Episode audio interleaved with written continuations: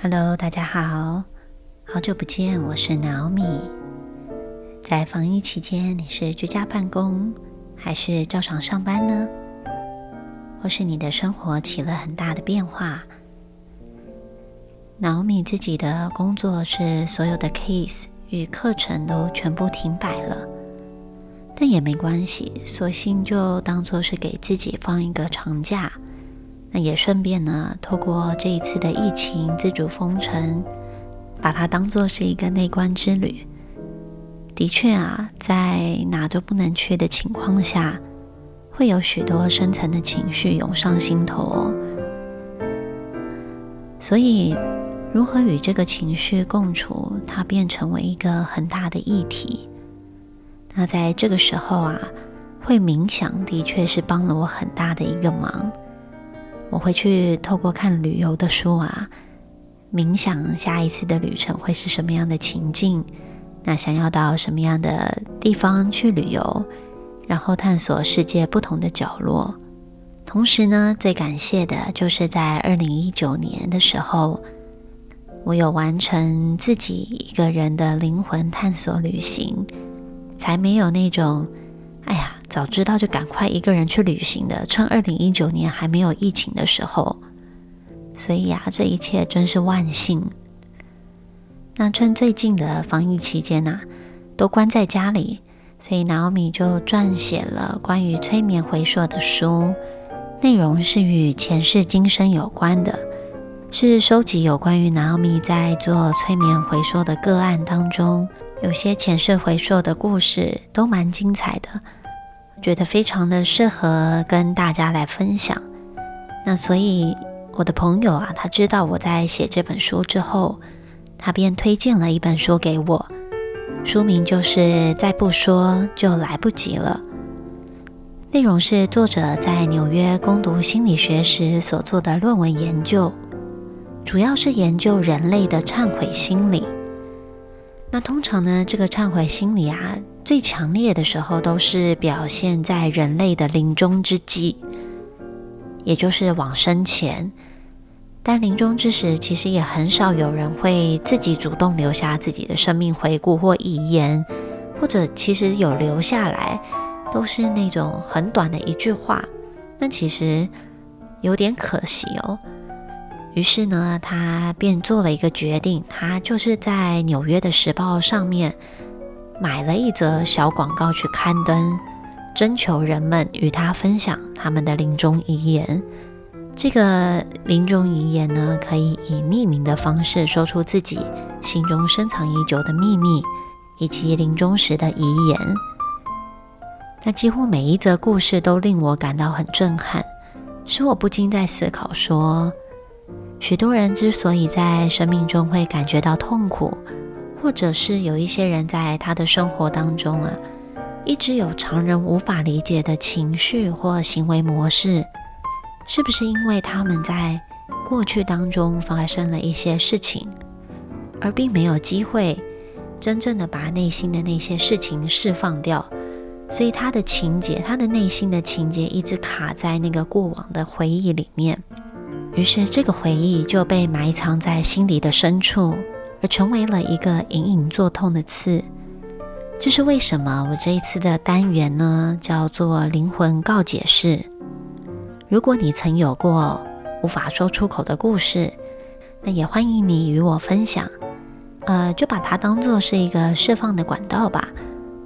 当然，你也是可以以匿名的方式与我分享的。也会在节目的尾声告诉大家分享的管道是什么。那么，也许啊，此刻你现在正在犹豫，到底要不要与我分享？当然，你也有可能在想说，嗯，自己到底有没有这样子的故事呢？在心里深处有没有什么样的遗憾？但都没有关系，不如就先听我分享在书中的其中一篇故事吧。故事的主角是一位七十六岁因生病而住在医院的老先生。在他二十三岁的时候啊，他刚当上邮差。那他做的工作呢是呃负责送报纸以及邮件。呃，其中有一户人家的千金小姐，她的名字叫做奥利维亚，她长得非常的年轻貌美。那她总爱穿着一件鹅黄色的长裙，每一周都会有两到三次在家门口殷殷期盼着一封从中国寄来的信。那这封从中国寄来的信呢，其实频率是每周一次，有的时候会到两次。而奥利维亚在每一次收到信的时候，他所散发出这个甜美的笑容与幸福感，渐渐的让这位邮差爱上了他。那这位邮差呢，他随之而来的占有欲以及嫉妒心，使他将中国来的信都开始扣押了下来，并且私自的拆开来阅读。原来，这位千金小姐的未婚夫穆克，他是在中国云南的边境服役。他们两人打算在服完兵役之后，便回到美国纽约举行婚礼。那未婚夫穆克啊，在信中就写道：“你的微笑总是能够保佑我躲过日本人飞机的攻击。你是我的庇护女神，奥利维亚。”其实现在啊，应该很少人用这样的方式表达爱意了吧？但是如果有的话，你也欢迎留言与我分享哦。当然，还有在另外一封信里面啊，穆克激动地说：“战争一结束，他就会回来与奥利维亚结婚，并且说他们一定要生很多的孩子，女孩子一定都会像奥利维亚一样美丽。”那读完这之后。呃，邮差的嫉妒之火在心中燃烧，之后便将所有两人的信件都扣押了下来。那几十封这样子的信被扣押之后，男方的来信也逐渐的减少，语气也渐渐的变得疑惑。在其中一封信里面，他说：“奥利维亚，你不再保佑我了吗？没有你的保护。”我的命运难卜。今天我的飞机被一架日本的飞机打中了尾巴，我侥幸逃生，收不到你的来信，我的生命已经失去意义，开始枯萎了。我不知道每天出航的意义何在了。而在那段时间。邮差也亲自目睹到奥利维亚一次次的因为没有收到未婚夫的来信而感到心情焦虑或沮丧以及失望。邮差的心中的确感到内疚，但他依然持续着了魔似的扣押着双方的信件。那么时间一久之后啊，奥利维亚的脸色渐渐变得苍白而且憔悴。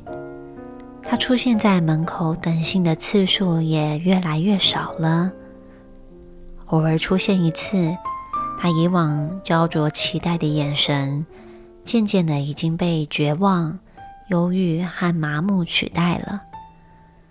偶然间，邮差啊，他从邻居议论的口中听见奥利维亚因为未婚夫阵亡而生病，他的心中不禁在想，其实。是因为自己的恶作剧，让奥利维亚他以为自己的未婚夫已经阵亡了。想到这里，邮差的心中便充满了更多的愧疚，但他依然故我地扣留信件。在他扣留最后一封从中国的来信时，穆克写道：“他自己已经身受重伤，只希望能够快点死去。”而这时，邮差第一次认为自己是个魔鬼。现在，奥利维亚他已经不会再出来等信了。过不久，当他经过奥利维亚家时，发现门口聚集着来参加奥利维亚葬礼的一群人。而邮差自此便很快地辞去了工作，从纽约移到加州去当园林工人。并且终身未婚，他自己也在信中与作者忏悔道：“我此生最大的遗憾就是，我做了一件恶毒的事，伤害了两个无辜的年轻人和他们的家人，而这个罪孽让我的后半生一直在孤独当中度过。我的灵魂每一天都在被懊悔啃食着。很多年来，我一直用做最累的义工去赎我犯下的罪孽，但我知道这样也远远不够。人的内心从出生起就被上帝安装了一台自动的精密天平，即是良心。凡做过的事情，无一不会被记录、衡量，留下痕迹。不该做的，即使无人知晓。也终将会被天平的另外一端以良心不安作为终身无法摆脱的惩罚，来保持那个无影无形却永远永恒存在的平衡。我知道我不值得任何人爱了，因此后来一直独身，但没有人知道为什么，包括我的父母。如果能有来世。我只想要变成一朵玫瑰，活着只为有情人传递幸福，即使隔天就会枯萎死去。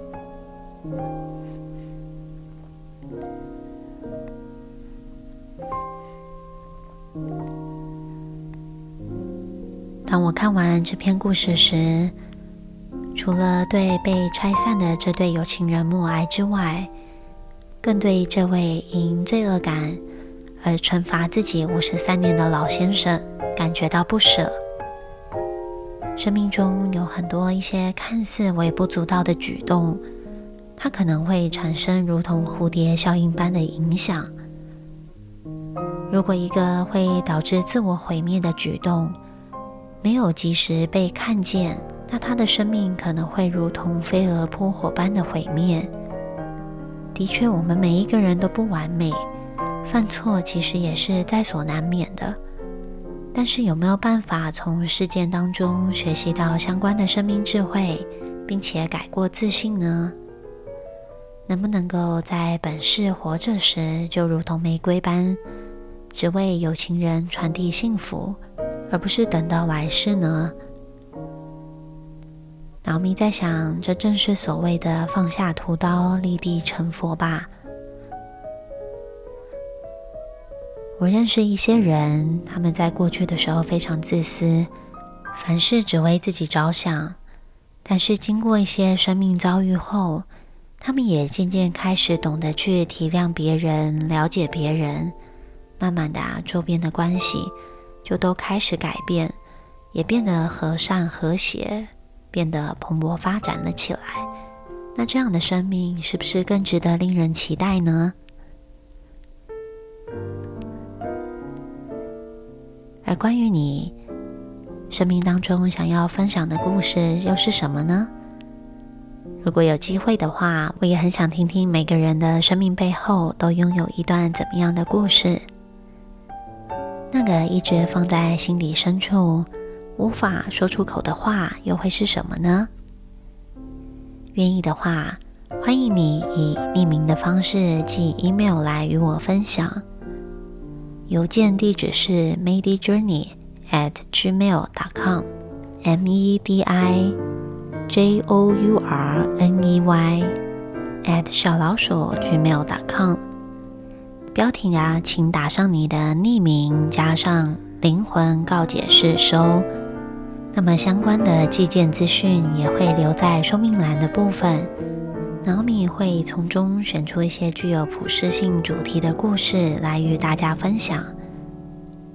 那么今天 Medi Journey 的灵魂告解室就聊到这儿，我们下次再见，拜拜。